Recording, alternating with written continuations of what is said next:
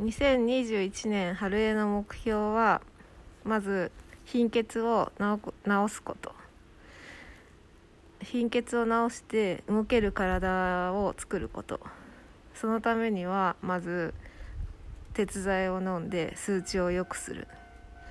またと南部鉄の夜間なんかを飲んで鉄を補給するとかあと鉄のフライパンを使って炒め物するとか普通の生活習慣からも貧血を治すような取り組みをしたい。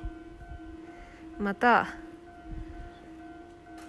1週間に走る距離を決めて基本平日に走って平日走れなかった分は週末に少し無理して頑張る。それをカバーするみたいな風な生活習慣を作っていきたい。以上です。